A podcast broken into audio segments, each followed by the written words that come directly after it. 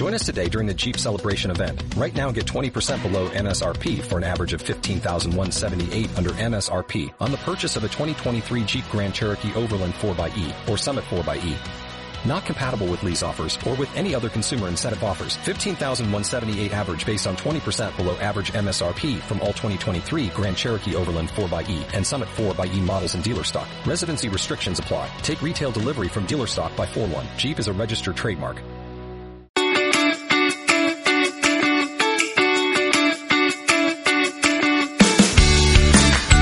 Bienvenidos a Cuidarte, un programa en el que te damos todos los recursos, formación e información para que puedas llevar una vida saludable, de un modo sencillo y con pequeños gestos que incorporar día a día. Porque creemos en la revolución de las pequeñas cosas y porque queremos ayudarte a tomar las riendas del estilo de vida que deseas. Soy Marta Reguero y hoy vamos a hablar de la carga mental de las madres.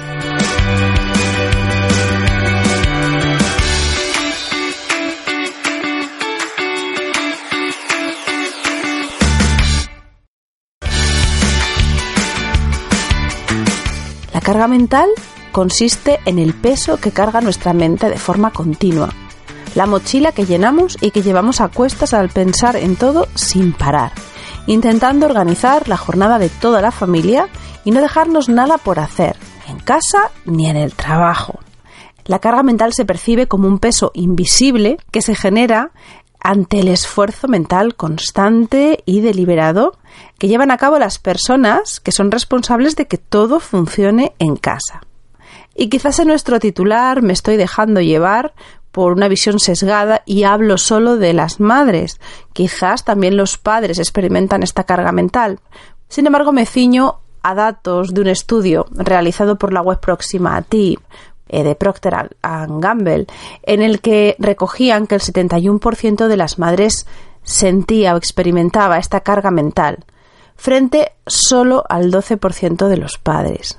También este, esta web, este estudio, nos daba un dato, que es que el 49% de las mujeres no conocía en ese momento este término. Esto fue a principio de año y el 45% nunca había hablado de este aspecto de su vida con nadie. No sé si estamos ante una exigencia autoimpuesta, si es algo de lo que podemos liberarnos fácilmente con el simple hecho de delegar, o si esta necesidad de estar siempre encima de todo es algo real y es algo que las mujeres estamos asumiendo por algún motivo frente a los hombres. Este tema lo que sí está claro es que genera algún tipo de sufrimiento, por lo menos todas las consecuencias que van asociadas a un estrés importante y seguramente condicionan y nos afectan, afectan a nuestro a nuestra percepción del bienestar o de la salud o del hecho de estar por lo menos eh, manejando algo que en lo que puedes hacer una pausa o en lo que puedes parar. Esta sensación de no poder parar nunca es algo que no es sostenible. Y bueno, todo esto a mí me gustaría consultárselo a una profesional, a alguien que nos pueda dar luz sobre este fenómeno para ver si podemos salir de ahí, si realmente es algo propio de las madres o si no entiende de géneros. Y para aclarar todo esto, tengo la inmensa suerte de contar con Ana Kovacs. Ana Kovacs es eh, psicóloga, psicóloga clínica, especialista en psicología perinatal, de hecho, forma parte de la Asociación Española de Psicología Perinatal.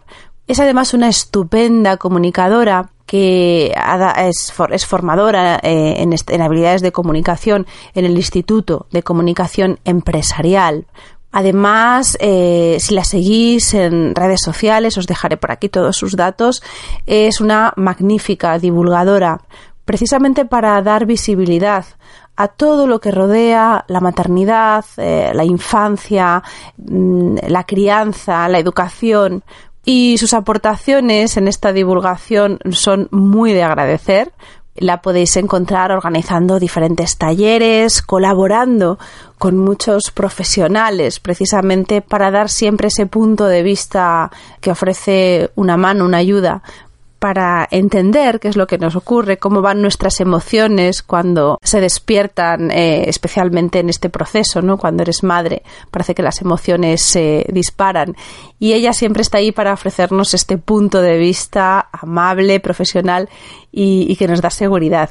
Además, en este tema, en la carga mental, tiene ella bastante experiencia, ya que asesoró profesionalmente eh, en este tema a la periodista Samantha Villar, autora del libro La carga mental femenina, que se publicó en 2019 por Planeta. Así que, bueno, con todo esto no puedo más que darle las gracias a Ana. Muchas gracias, Ana, por estar aquí y bienvenida a Cuidarte. Muchas gracias, Marta. Menuda presentación. Pues eh, sí es verdad que recientemente pues eh, empezó a salir ¿no? Eh, todo el concepto de carga mental y cuando bueno me puse a revisar con algunas cosas que me habían preguntado en la carrera cuando yo estaba estudiando que hice una pues había una parte de psicología del trabajo fue en psicología del trabajo donde mm, hablábamos de este concepto ya hace muchos años porque eh, en los trabajos siempre se hablaba de la carga física, ¿no? De cuánto trabajo, ¿no? De qué carga física suponía determinados trabajos. Y después, ¿no? Con, eh, con todo la, mm, el sedentarismo, ¿no? Y los trabajos un poco más, eh, bueno, menos físicos, apareció el concepto de carga mental, ¿no? De que se referían como los requerimientos, ¿no? Que, que son necesarios para realizar una tarea cuántos recursos mentales tenemos que dedicarle a determinada tarea, ¿no? Y ahí lo que se define es que esa carga mental va a depender, pues, del tipo de tarea que realicemos, de las condiciones en las que se realice, por supuesto, pero sobre todo de las características personales. Quería empezar por aquí porque mm, es verdad que se asocia en general a, a una cuestión femenina, algo de la mujer, y en realidad depende un poco del modo de abordaje y de la, de la actitud, de la motivación, bueno, de todos un montón de factores más psicológicos y de características personales de cada persona. Es decir, de la personalidad de la, de la madre en este caso. Como a hombres. De la persona. Por eso digo que tanto a mujeres como ah, a hombres afecta. Y una de las cosas que, ¿no? Que, que, muchas veces dice, pues es una tendencia no de las mujeres y demás, y creo que es importante ahí pensar que las generalidades nos anulan, ¿no? Porque si pensamos que es algo relativo a la mujer, parece que tenemos que conformarnos con esto y no nos queda más remedio que fastidiarnos, ¿no? Porque es algo propio, cuando en realidad eh, podemos hacer algo con ello y sobre todo que depende de algo más personal, ¿no? Pero entonces, claro, cuando nosotros hablamos de carga mental de las madres, según tu introducción, yo interpreto que estaríamos hablando de la carga mental que va asociada a la tarea, en este caso, que tú lo hablas en, plural, ¿no? De ser madre o de ser padre. Entonces ya quitamos a lo mejor el, sesgo de, género y nos centramos en que, o interpreto, que lo que sí existe es una carga mental a la hora de abordar este trabajo, esta actividad. Efectivamente. Que no solamente es la maternidad, sino que se suman todo lo que, lo que había antes de la maternidad, ¿no? Es decir, que cuando llegamos a la maternidad llegamos ya en cierto escenario y con el trabajo, con una vida social, con una vida de pareja, con llevar una casa. Es decir, que tenemos que hacer frente a muchas tareas.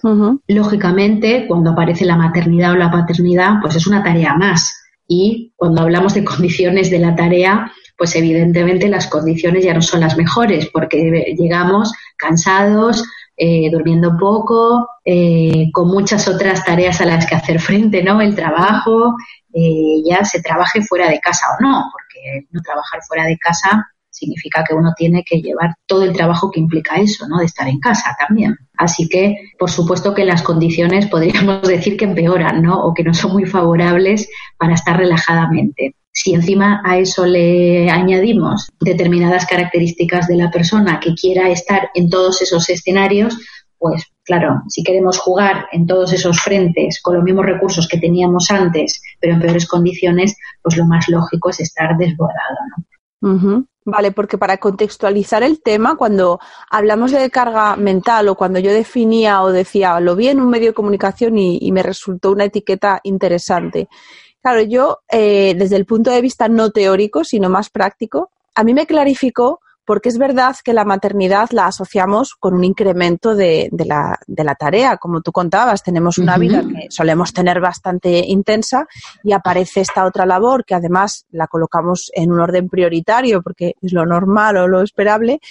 Todo lo demás se recoloca y efectivamente queremos seguir con todo lo anterior y añadimos esto. Pero hasta hasta un determinado momento uno puede entender a la, madre o al padre que están agotados porque hacen algo más y todo eso se incrementa, incrementa el número de horas que tienes que dedicar a, una tarea. Pero lo que le da el toquecito este para mí especial y lo que me, lo que me llamó la atención y me sigue llamando, porque creo que define algo que hasta el momento yo no lo había visto definir así, esto de la carga mental. Es decir, nos pasa cuando además de la tarea, o en paralelo a la tarea, quizá por lo que tú comentas de nuestra forma de ser, de determinadas personalidades, aun cuando no estamos ejecutando esa tarea, estamos en modo mm, carga mental, estamos supervisando o estamos pensando en ello o estamos planificando. Entonces, es como si la mente no dejara de estar trabajando en ello aunque estemos en otras muchas cosas. Sí. esto Pero la mente somos no, la mente somos nosotros. Es decir, que lo que me estás diciendo es que Incluso cuando no hay tarea objetiva que realizar, nosotros mismos nos mm, dedicamos a ocupar esa cabeza ¿no? o ocupar la mente con otras actividades. Es. decir, es una elección. Eso es, eso es. Claro, pero no lo vivimos así. La verdad es que no. Tienes toda la razón y quizás esa es la clave, ¿no? O sea, nos pasa que estamos como en modo continuo y sí que entiendo la etiqueta materna porque, y es lo que yo te iba a preguntar ahora, ¿es que esto está relacionado con nuestra capacidad de delegar? Hmm. Bueno, por un lado, diríamos con una incapacidad en todo caso. Efectivamente. Eh, porque realmente lo que en este caso, lo que una de las cosas, no volviendo al nivel teórico para poder explicarlo, que realmente ante una misma tarea, personas diferentes pueden sentirlo como una carga o no. Es decir, que no depende de la tarea, depende de la persona, porque al final lo que agota y lo que frustra constantemente ya no es la cantidad de tareas que tengamos, que pueden ser muchas y que en general son muchas a las que estamos atentos, ¿no? Sino un poco ese machaque interno que a veces nos provocamos y que nos repetimos, como por ejemplo, ¿eh? si yo no estoy en esto, pues es que nadie lo va a hacer. Si yo no estoy detrás, el niño no va a estudiar. Es que si yo no me mm, no, no estoy pendiente de esto, pues se queda sin hacer, ¿no? Y eso es paralelo, ¿no? Es como una idea que nos repetimos y nos decimos a nosotros mismos que agota y frustra más que en realidad hacer concretamente X número de tareas. Eh, sí que hay una necesidad ahí muy grande de control, ¿no? Y, sería importante ahí poder reflexionar, qué tipo de reflexionar, de hacer una reflexión propia sobre si es, no es una necesidad nuestra, ¿no? De tener todo bajo control, de, de quizás tener miedo también, ¿no? A despegarnos de los niños, sobre todo al principio. Esto lo escuchamos mucho ¿no? en las madres en la consulta. Eh, por un lado, estoy sumamente saturado ¿no? de, de, lo que significa bueno, pues el cansancio, la energía, toda la demanda de los niños, lo que significa estar con ellos, atenderlos, pero por otro lado no puedo despegarme, ¿no? Sí. Me cuesta mucho tomar un espacio para mí, me cuesta irme y a veces ese miedo a despegarnos pues tiene un poco, ¿no? Está ahí detrás de esta necesidad de estar continuamente, eh, bueno, gestionando todo o planeando por encima de todo. Quizás también dificultad para ganar otros espacios, porque dejar de estar en toda esa supervisión, eh, yo siempre digo que cuando dejamos, eh, esto es como una especie de disco duro, que cuando al final liberas espacio, lo liberas para otra cosa, ¿no? Eh, y entonces, bueno, si liberamos espacio de andar controlando, de andar supervisando, de estar encima de los demás, nos queda espacio libre para otras cosas, para ganar espacios quizás para la pareja, para ganar espacios personales, para retomar la vida social, para, no sé, para el cuidado del cuerpo, para ejercicio físico, no sé, para otras cosas. Y eso a veces nos provoca un conflicto, no es tan sencillo de aceptar, ¿no? No es tan fácil ganar esos espacios de cierta libertad y entonces, bueno, quizás es más fácil continuar en el modo que ya conocemos, ¿no? Que es el de cada vez ocuparnos en la mente de cada vez más cosas. Sea que hay una, sí que hay entonces una, una personalidad proclive a esto, o sea que no sería la carga maternal de todas las madres, sino de, de las madres que somos así. Y claro, a la hora de, a la hora de, mm, de, ver luego la manifestación de este tipo de carga, yo por lo menos así lo vivo, sigo insistiendo en que es algo que yo veo muy frecuente. O sea, yo cuando, yo, yo confieso que yo sí siento esa carga, ¿no? Y veo amigas y veo un entorno maternal en el que incluso entre nosotras casi es como, como una medalla. O sea, yo entiendo que no, no es algo que digamos lo estamos haciendo mal, porque obviamente aquí no estamos funcionando de una forma equilibrada. Pero sin embargo hay como una cierta medalla de como soy una madre extenuada, como soy una madre que tengo que supervisar todo, estoy rodeada de, mm. un entorno que si yo no estoy, no lo hago, eh, de alguna manera es una pequeña medalla que me pongo de tengo que estar aquí. Eh, ¿Esa es la raíz de, de, que nos cueste soltar? Bueno, no sé si es la raíz, hay no es tan sencillo determinar una raíz concreta, hay muchos factores y es bastante complejo, pero sí es verdad que eh, una de las cosas bastante claras o que responde, ¿qué gano yo con esta forma de actuar? ¿no? Esa medalla de la que tú hablas. Eh, puede ser imprescindible, por ejemplo, eh, sentirse muy protagonista en determinados escenarios. Y además, una de las cosas que seguramente que reconoces, porque lo vemos muy frecuentemente, es que gracias a todo ese exceso ¿no? de actividad, de supervisión, de control, porque siempre es un exceso, ¿no? Tú lo decías antes muy claramente, incluso cuando no tengo nada que hacer, yo mismo me lo busco, ¿no? Eh, de esta manera, luego lo puedo pedir y exigirle a los demás también, ¿no? O me puedo quejar. Pues yo más todavía, ¿no? Y Esta forma de definir, de alguna forma, de definir tu papel o definir esa necesidad que tienen de ti, hay algo de, de relación al final tuya contigo misma, que es algo que normalmente cuando, cuando analizamos cualquier conducta, cualquier comportamiento, acabamos en el origen, en, cómo te relacionas tú contigo misma. Sí, sí, desde luego. Lo que pasa es que aquí con la maternidad se ve eh, muy claramente. Eh, creo que antes de ser madre eh, todas detectamos que tenemos determinadas tendencias, ¿no? Lo que pasa es que no es que aparecen nuevas con la maternidad, aparecen agudizadas, pero quizás han estado, lo más seguro es que hayan estado presentes antes, ¿no? Con esta manera de funcionar, lo que pasa es que se añade pues una tarea más, ¿no? Que eh, no es ninguna tontería. Eh, sí, desde luego, por eso siempre digo que, al final la maternidad nos da esa gran oportunidad ¿no? de poder revisarnos, de poder mirarnos de otra manera y de poder modificarnos también, ¿no? porque que funcionemos de una manera concreta no significa que no podamos cambiarla, que no podamos mejorarla porque al final es cierto que, bueno, que sí, que pueden ser algunas medallas, puede servir para pedirle al otro y decirle, ves con todo lo que hago yo, qué importante soy o qué imprescindible soy en esto y qué bien me hace sentir, pero eh, la cara B es que es sumamente desgastante, ¿no? Es desgastante, es frustrante, siempre hay algo que hacer, siempre hay algo que se queda sin terminar, más todos los problemas físicos también que acarrea, ¿no? Bueno, no solamente de ansiedad y de estrés, sino que también se suele manifestar a veces en el cuerpo, ¿no? Con varios malestares, con insomnio, eh, bueno, con malestares digestivos, con contracturas, bueno, todo tipo de, de molestias, ¿no? Entonces, bueno, creo que también, aparte de reconocer que de alguna manera elegimos la cantidad de batallas en las, o, la cantidad de, líos en los que nos metemos, que por lo menos si es así frivolizando sarna con gusto no pica, si es decidido y es elegido, eh, también somos más dueñas de nuestra propia decisión, ¿no? Nos molestan menos cuando es decidido, porque si no parece que es la mente que nos controla, cuando en realidad la mente somos nosotras, ¿no? Y creo que eso es importante también poder aclararlo, porque si no parece, por eso me, eh, gusta no colocarlo en lo femenino, sino hay muchos hombres también muy cargados con, muchos temas, ¿no? Quizás no siempre las mismas temáticas, uno se puede cargar de temáticas diferentes, pero sí es verdad que mm, cuando nos hacemos dueños de nuestras decisiones, también podemos elegir otras cosas u otra manera de funcionar, o por lo menos asumir qué significa estar supervisando todo y controlando todo, ¿no? ¿Y qué parte de protagonismo tiene aquí la culpa que también va asociada o parece que se despierta o se enriquece muchísimo cuando, cuando llegas a la maternidad?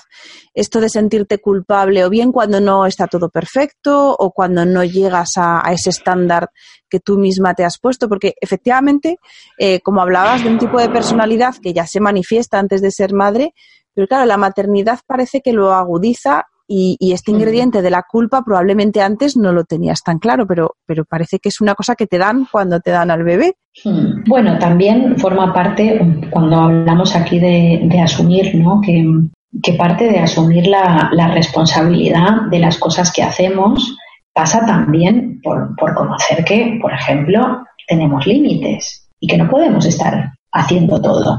Es verdad que el mundo actual nos muestra todo el rato, nos hace creer que podemos tenerlo todo, que podemos llegar a todo y que podemos conseguir todo y además de inmediato y que no nos va a costar trabajo y que lo vamos a tener enseguida.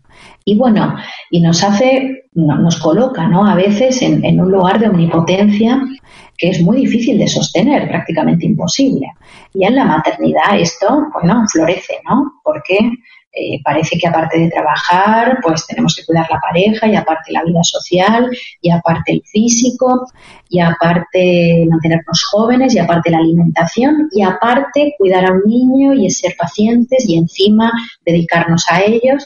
Bueno, no hay día para hacer todo eso, ¿no? El día tiene 24 horas, no tiene más, el tiempo no se estira, no se va a hacer más largo, sino que si lo alargamos más es porque estamos quitando de otro sitio, ¿no? Creo que poder otra vez nuevamente poder elegir también nos hace dueños de nuestra decisión y por tanto quitar culpa. Porque la culpa aparece cuando en realidad no nos estamos haciendo un poco cargo de las cosas que hemos elegido, ¿no? Parece que, eh, ¿por qué me voy? Bueno, me voy porque necesito irme, porque necesito tiempo, porque necesito un ratito para mí, porque yo también necesito descansar y eh, asumir esa decisión y, hacernos cargos de esa consecuencia, eh, bueno, creo que nos quita culpa, ¿no? la culpa en realidad no sirve para nada. Al final es un poco, pues así como uno se pone una medalla por hacer un exceso de cosas, la culpa es como pegarnos un látigo por lo que se supone que deberíamos estar haciendo, cuando en realidad no nos lo manda nadie, ¿no? No pone en ningún sitio cómo, cómo hay que actuar. Nos dicen cosas, ¿no?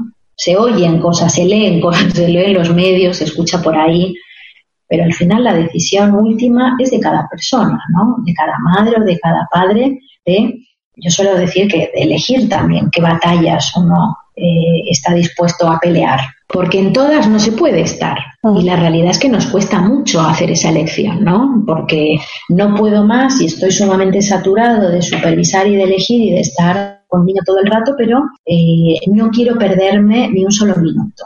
Pues eso es imposible, ¿no? entonces me siento mal porque debería estar en otro lugar, ¿no? O no debería estar aquí.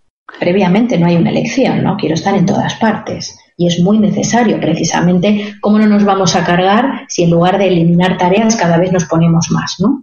Es muy interesante porque además es que se supone el foco en esas opciones y parece que, que este tipo de comportamiento o tendencia lo que nos lo que nos lleva es a todo lo contrario, al piloto automático y a no plantearnos que efectivamente estamos eligiendo en cada momento, como tú dices, mm. eh, con recursos limitados, de qué manera los empleamos. Entonces, tiene que llegar un momento, me imagino, no sé si en consulta te ocurre con frecuencia o, ¿Cuándo llega un momento en el que esta tendencia, que como explicabas, causa problemas, eh, ansiedad y problemas físicos y sobre todo una sensación quizá de malestar y de sufrimiento que llega un momento que se hace insostenible? ¿Cuándo llega ese momento en el que una madre o padre con esta carga mental opta por tomar esa decisión y decir, bueno, esto tiene que cambiar?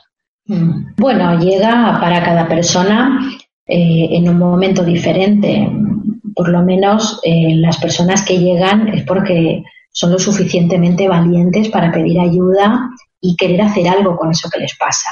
Porque puede que haya, y las hay muchas personas que también les ocurren y no les llega nunca el momento de pedir ayuda, ¿no? Entonces no llegan nunca. No es que no les esté pasando, es que no piden ayuda, que es distinto.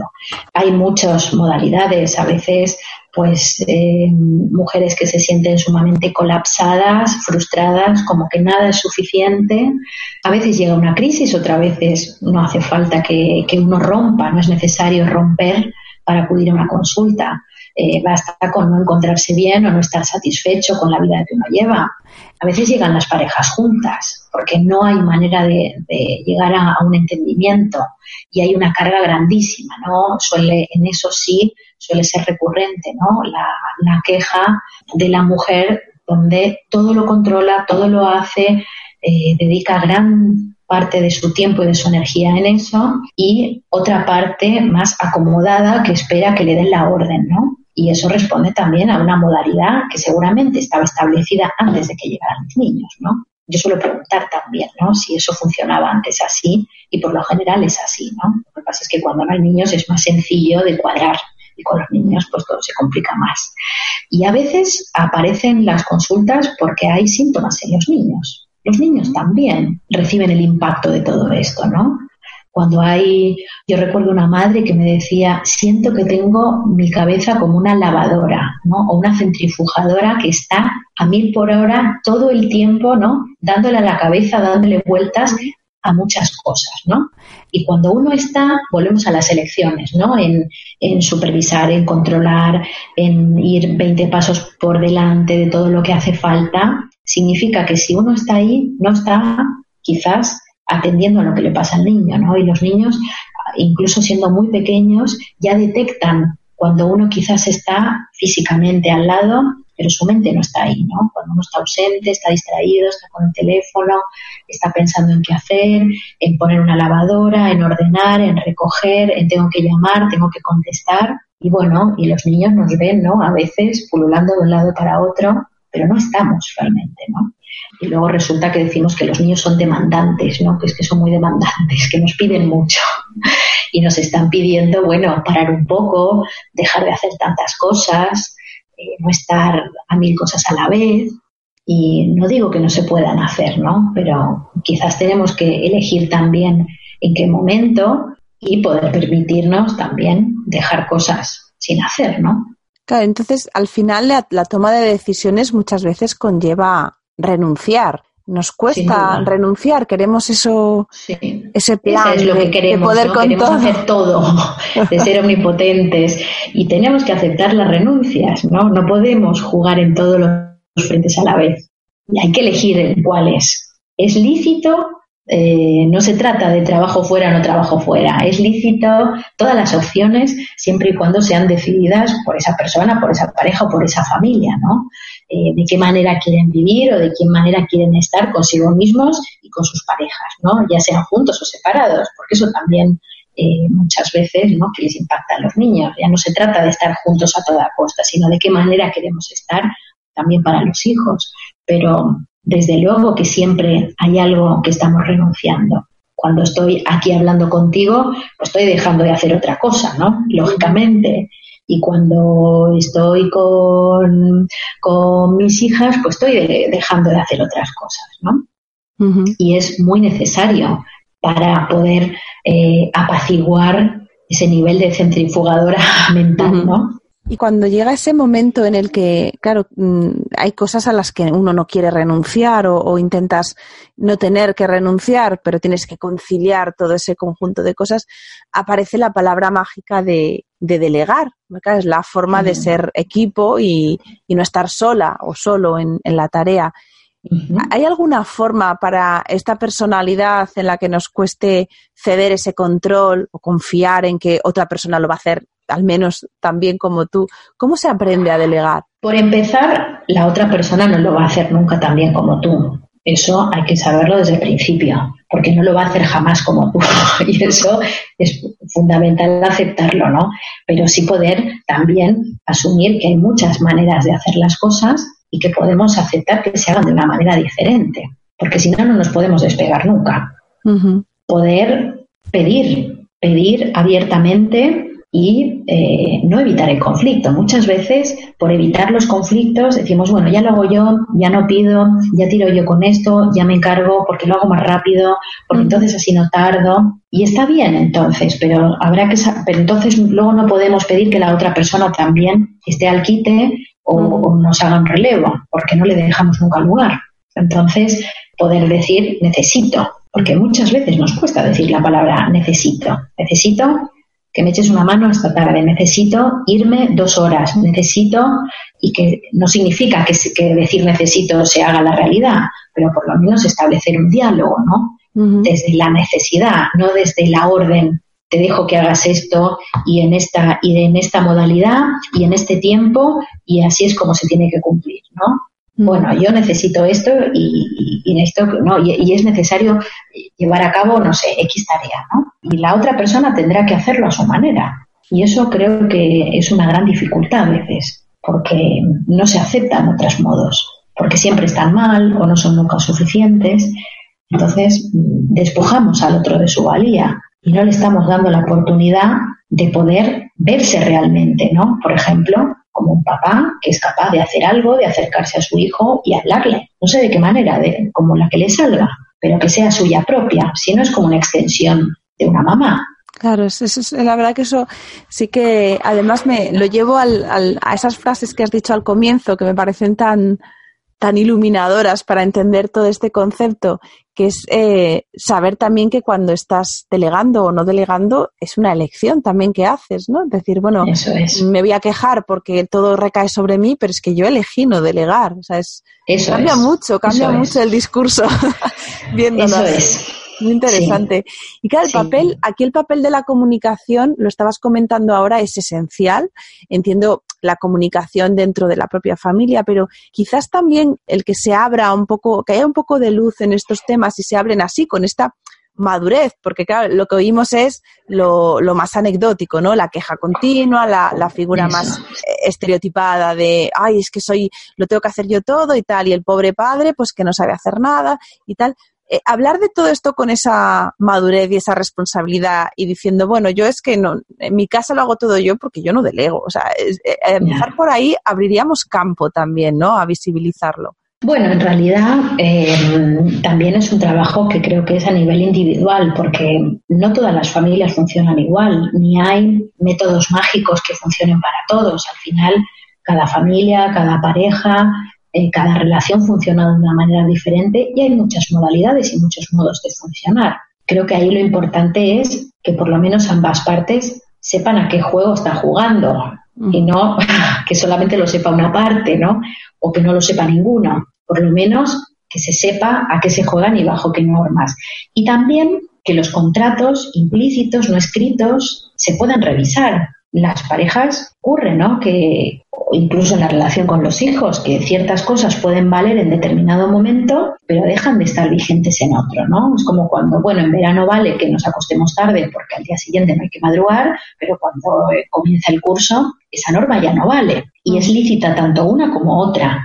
Y lo mismo pasa, ¿no? Con, con los pactos los acuerdos implícitos que siempre hay en las parejas, ¿no? De, bueno, es que yo siempre he hecho esto y como siempre ha funcionado así, tiene que seguir funcionando así. Bueno, cuando llegan los hijos no funciona todo igual, todo funciona diferente y es necesario hacer muchos ajustes y volver a hablar esos pactos no hablados.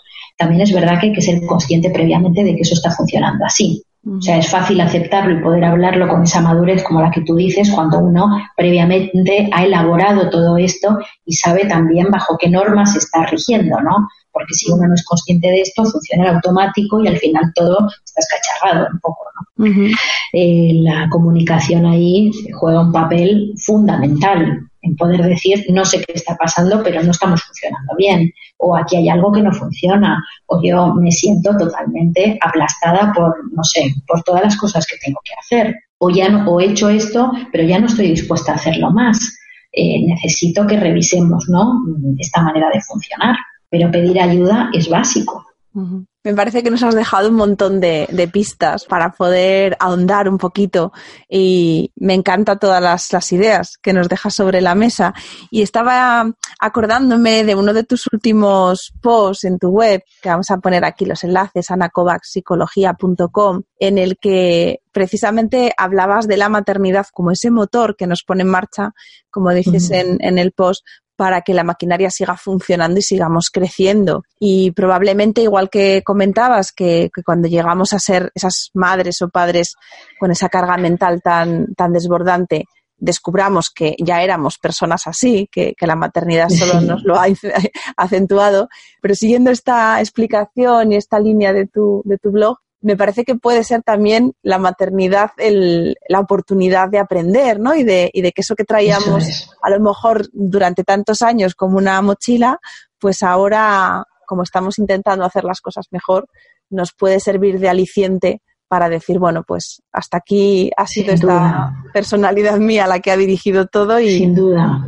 y voy a elegir. Sin duda, de mejorar y además de poder aliviar esa carga a nuestros hijos, porque es una manera, mm, por eso siempre digo que es muy valiente poder, ¿no? ¿En qué momento alguien decide? Pues cuando a veces no toma la, la decisión y el valor de ir a escucharse, a poner sobre la mesa qué le ocurre y que eso puede ser un, ¿no? Como deshacer un nudo y poder ofrecerle a nuestros hijos otra cara, ¿no? Porque si no es como que ya llevamos demasiadas cosas que nos interfieren y si no, no, no deshacemos ese nudo, si no, ¿no? si no quitamos esa paja, al final también los hijos acaban enredados en lo mismo. Y por eso digo que también, ¿no? que es una, por supuesto, una, una gran oportunidad que nos brinda la maternidad a pesar de las dificultades, a pesar de lo cansado que puede ser, de los conflictos que aparezcan, pero que también es maravilloso, ¿no? Todo lo que nos brinda como oportunidad de crecimiento,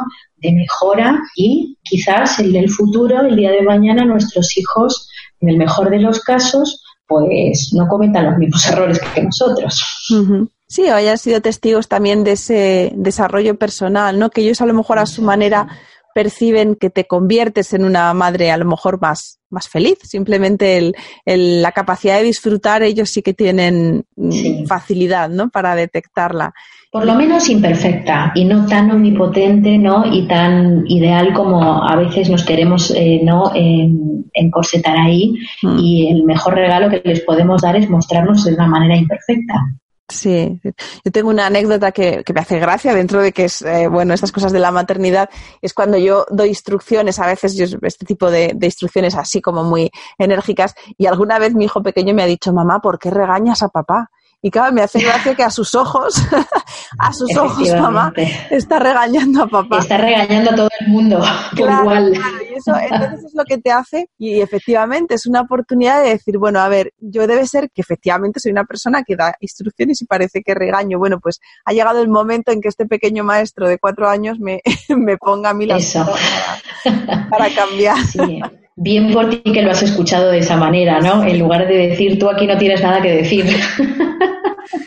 Pues yo espero que, que, con estas pequeñas pildoritas las madres y padres que nos escuchan, bueno, y los que no lo son, que luego la vida va cambiando y, y te acuerdas de esas cosas que oíste alguna vez. Y espero que, que, como siempre hacemos aquí en el podcast, pues hayamos dejado pequeñas ideas o reflexiones para darle vueltas a este concepto que yo, antes de hablar contigo, te confieso que lo veía de una forma muy plana, muy lineal, como algo muy obvio, y a mí me has revuelto un montón de, de ideas y de, y de focos para verlo ahora de otra manera.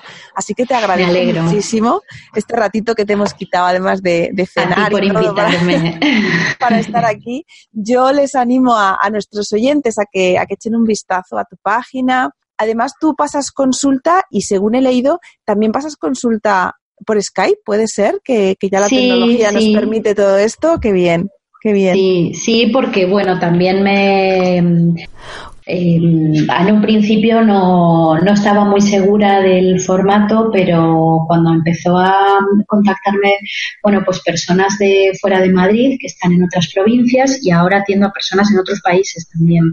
Eh, bueno, pues da la posibilidad, ¿no? De tener pues a alguien de habla hispana, ¿no? Que, uh -huh. que castellano, que bueno, que puedas también, ¿no? Acceder de una manera eh, bueno, con alguien con quien deseas hablar y que no está en tu misma ciudad, en tu mismo lugar.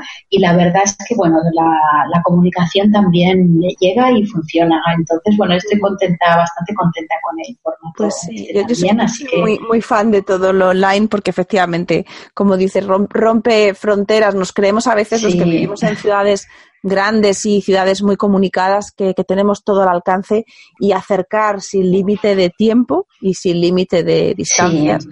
cualquier eh, servicio, cualquier eh, ayuda que se pueda ofrecer. Así que yo os animo a todos, a, a nuestros oyentes, a que estén al tanto de, de tu perfil y, y, bueno, seguiremos también nosotros eh, siguiéndote porque todo lo que publicas a mí me, me resuena mucho, me, me parece que, es, que son explicaciones muy claras, pero como... Muchas gracias. Poniendo ahí un, un puntito inspirador, sobre todo motivándonos a, a seguir aprendiendo y, y, avanzando. Así que muchísimas gracias Muchísimas gracias a ti por la invitación, Marta.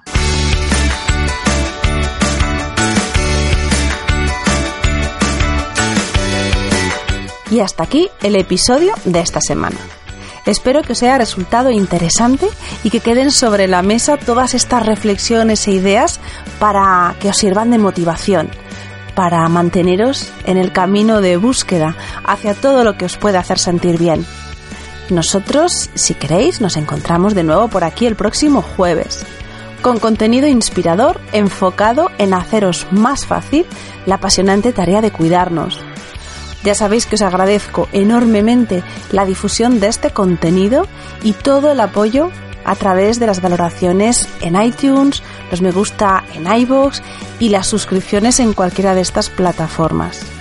Con estas acciones me regaláis visibilidad y me ayudáis a crecer. Un fuerte abrazo y cuidaros mucho.